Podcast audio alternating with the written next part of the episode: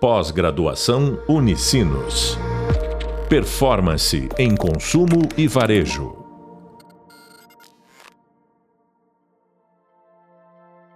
Olá, bem-vindos ao podcast da disciplina de Tecnologia e Futuro do Varejo. Eu sou a professora Luísa Pífero e no podcast de hoje a gente vai falar sobre a integração da tecnologia no desenvolvimento de aplicativos. A gente falou muito sobre tecnologia, a gente falou muito sobre consumo, sobre jornada do cliente. Então, nada melhor do que a gente trazer uma visão de produto também para dentro dos nossos temas. E para falar sobre esse assunto, a convidada é a Mariana Estivalé, que é Product Manager Specialist no iFood. Bem-vinda, Mariana. Olá, obrigada, tudo bom? Tudo bem. Bom, Mariana, vou começar com uma primeira pergunta. A gente falou muito uh, nos temas aqui da disciplina sobre tendências e, e eu queria que tu contasse um pouquinho, dentro da tua experiência, como se reconhece uma tendência de mercado, né, com foco no consumidor, dentro dessa realidade de desenvolvimento de produto. Boa. Acredito que a gente tem diversas formas de reconhecer uma tendência. Uma delas é a pesquisa de mercado. Então, os próprios benchmarks com outras empresas. E esse bench ele pode ser através de estudos, mas ele também pode ser através de troca com profissionais da área que sejam de outras empresas. É, outra forma também é utilizando outros produtos no dia a dia mesmo. Então, um exemplo disso é há três anos e meio, mais ou menos atrás, na empresa que eu atuava na época, utilizando alguns aplicativos de marketplace, a gente identificou um comportamento que vinha se repetindo, que era o Member Get Member, ou seja, a indicação. Então, através da indicação de um usuário novo para o aplicativo, você era recompensado por isso. E esse fluxo ele era benéfico para o cliente, porque ele podia ganhar benefícios, descontos com aquela indicação, mas também fazia sentido para a empresa, porque era uma forma de captar novos clientes e reter clientes já existentes. Né? Então, depois de identificar essa mecânica de member get member em diversos marketplaces do mercado, a gente trouxe também essa solução para dentro da empresa. Mas, além de, de acompanhar, acho que entender a fundo a necessidade dos nossos clientes é sempre o melhor caminho para reconhecer oportunidades novas. Perfeito. Eu ia justamente te perguntar sobre isso, assim, como é o olhar para o negócio e para o comportamento do consumidor eu acredito que tem uma área que olhe muito para isso, né? E como esses insights todos, essas tendências, elas são compartilhadas com os times de produto. Ah, boa, legal. Esse tema tem super conexão com a última pergunta, né? Acho que um dos grandes desafios da área de produto em si é fazer essa conexão entre o que é bom para o negócio, para a saúde, para o crescimento da empresa, mas que também faça sentido para o cliente. As empresas elas estão sempre acompanhando o mercado, a concorrência, identificando novas alavancas e a área de produto faz esse acompanhamento muito de perto com o cliente. Como que a gente acompanha?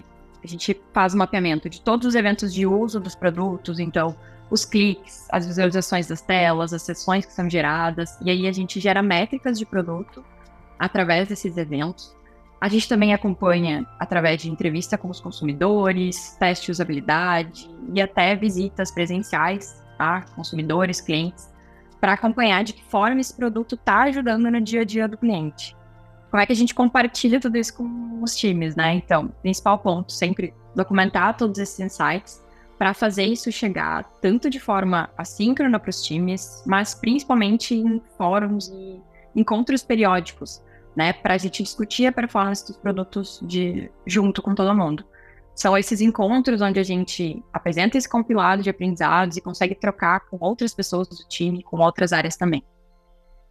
Bom, e com esses insights, com uh, essas tendências, né, que são compartilhadas com os times de desenvolvimento, como essas novas funcionalidades ou até melhorias, né, como elas são uh, priorizadas dentro de um backlog Bom, o critério de priorização ele tem algumas etapas, né? A primeira delas é o desdobramento das metas da empresa. Então, o ideal é que, após o planejamento estratégico da empresa, os times de produto priorizem as oportunidades que estejam diretamente ligadas com os objetivos daquele ciclo ou do quarto, enfim. É, a segunda forma é através de uma matriz de esforço versus valor, que a gente utiliza aqui muito no dia a dia de produto onde a gente avalia o esforço de implementar uma feature nova e compara com o valor que ela vai entregar para a empresa e para o cliente. Então, por exemplo, uma feature que tem um esforço alto de implementação, mas ela agrega pouco valor para o cliente, talvez pouco valor para a empresa também, não faz sentido priorizar. Já outra, que também tem um esforço alto de desenvolvimento e de implementação, mas o valor que ela vai gerar para os consumidores e para a empresa é alto. Então, faz sentido a gente olhar para aquele tema no momento. Mas, claro, isso não é uma ciência exata, né? Então, tudo isso pode depender do tamanho dos times disponíveis, da maturidade, da senioridade das pessoas daquele time e do momento de mercado também. Por isso que é tão importante a gente acompanhar de perto os nossos clientes para entender o que mais faz sentido para eles naquele momento. Perfeito. Eu acho muito importante tu reforçar esse tópico, né, sobre uh, o equilíbrio entre o que vai melhorar a experiência do cliente na jornada dele, mas também o que vai ser saudável para a empresa, né? Porque não faz sentido a gente ter investimentos sem olhar para esses dois lados. Uh, uma coisa que a gente uh, falou muito também durante a disciplina é sobre a testagem, né? Então, não implementar já uma melhoria ou uma nova funcionalidade para 100% do tráfego logo de cara. Como vocês fazem uh, essas testagens e quais são os indicadores de sucesso para garantir que aquela nova feature vai ser implementada? Boa, boa. É, a gente tem várias formas de testar, né? Então a gente pode quebrar em duas abordagens: qualitativas e quantitativas. Os testes qualitativos são quando a gente realiza entrevistas com usuários sobre os fluxos do produto. Tem também os testes de usabilidade, onde a gente é, já tem uma proposta de design daquela feature e isso é levado para os usuários utilizarem e realizarem tarefas em cima daquele protótipo enquanto tudo isso é observado pelos designers, pelos PMs e quem estiver envolvido naquela nova proposta. É, todos esses feedbacks coletados eles servem para interar e refinar ainda mais aquela feature antes dela ser disponibilizada para o usuário.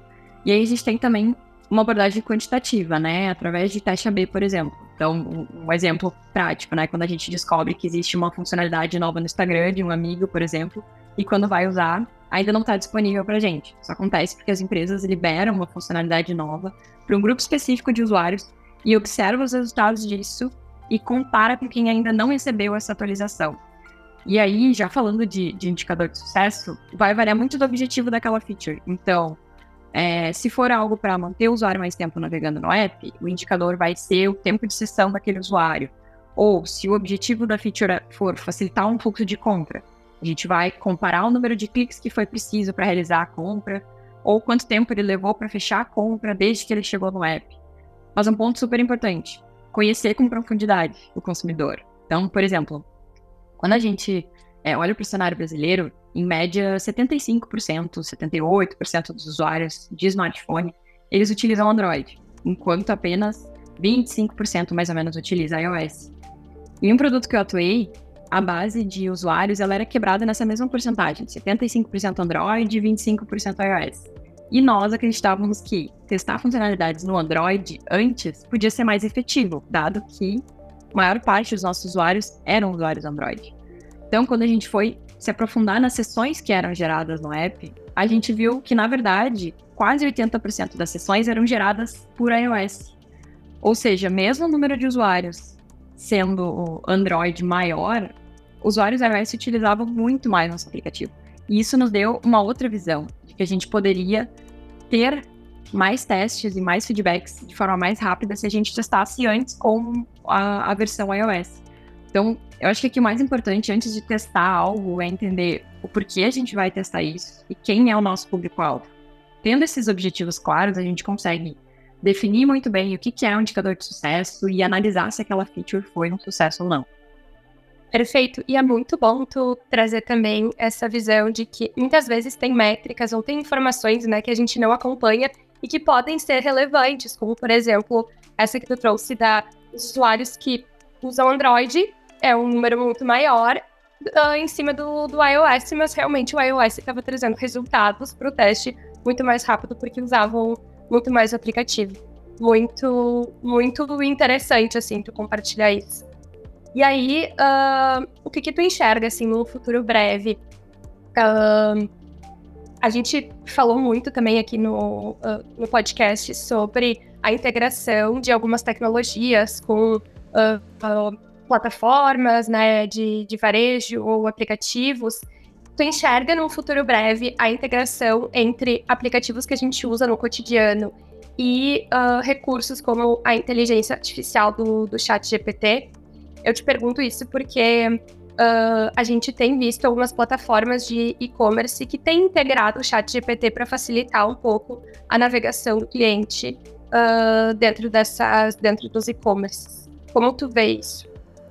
Bom, total, enxergo é, com certeza, assim, já existe, na verdade, várias empresas que, como, como tu comentou, né, já estão testando inteligência artificial nos produtos, seja para facilitar um processo de compra com sugestões customizadas, sejam por buscas guiadas, é, ou até para melhorar o relacionamento com o cliente através de um atendimento personalizado, de forma mais rápida para cada um dos usuários.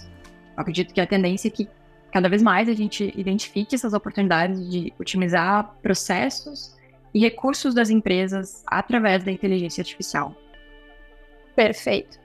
E além disso, quais são as, as principais tendências de, de tecnologia assim, para os próximos anos? Boa. Acredito que a inteligência artificial ela chegou para ficar e vai se consolidar cada vez mais no nosso dia a dia, nos produtos que a gente usa, sejam eles digitais e futuramente até produtos físicos. É, eu acho que a tendência, pelo menos a médio prazo, serão as pessoas se capacitando cada vez mais para conseguir conectar a inteligência artificial com os nossos produtos. Então, eu não acredito que a curto prazo é, ela vai substituir áreas, por exemplo, mas sim, a gente vai precisar cada vez mais de pessoas capacitadas a trabalhar com o AI e que a gente consiga, para que a gente consiga conectar, na verdade, essas soluções com as nossas tecnologias existentes e que isso nos gere recursos para criar ainda novos produtos de forma mais otimizada. Maravilha. Bom, é, é a mesma. Eu vejo da mesma forma, assim, porque eu acho que todas essas tecnologias têm skills que uh, os humanos, né, não, não têm, mas os humanos têm muitos skills que vão uh, potencializar esse tipo de, de tecnologia. Então, eu também tenho essa mesma visão que tu. Muito bom. E aí, para a gente fechar, como é a conexão, assim, dentro de uma visão de desenvolvimento de produto? Como é a conexão entre os times, times técnicos e os times de negócio? Boa. Eu acredito que essa troca entre as áreas é muito rica por ambas trazerem diferentes viés para a discussão. Então, no dia a dia a gente trabalha muito em par com esses times de negócio, porque eles ajudam a trazer uma visão de mercado, enquanto a gente produto sempre vai fortalecer a visão do cliente nas discussões. É, é importante a gente sempre dar visibilidade ao que vem sendo entregue pelos times, os resultados gerados, para que isso gere ainda mais insights, novas oportunidades. E essas trocas, não só com áreas de negócio, mas também operação, comunicação, atendimento, elas nos dão uma visão 360, né, de, de todo o nosso produto como um todo, é, a visão do cliente, de onde a empresa quer chegar, de onde o mercado está indo, para onde a gente está caminhando. E isso permite que a gente construa produtos cada vez mais robustos e que resolvam problemas reais no dia a dia dos nossos clientes. Muito bom. Mariana, muito obrigada. Foi muito rica a tua participação. Você acabou de ouvir o um podcast sobre a tecnologia pela visão de produto e como ela é priorizada no desenvolvimento de aplicativos, com a professora Luísa Pífero e a nossa convidada, Mariana Estivalé. Hoje a gente teve uma conversa com um olhar de desenvolvimento de produto, entendendo como as tendências chegam até o time de desenvolvedores e como elas são analisadas antes de irem para o ar. No e-book, você também pode entender mais sobre algumas das principais tecnologias que o mercado está falando e implementando com o foco de melhorar a jornada de compra dos clientes. Eu espero que você tenha aproveitado o conteúdo de hoje e até a próxima. Pós-graduação Unicinos. Performance em consumo e varejo.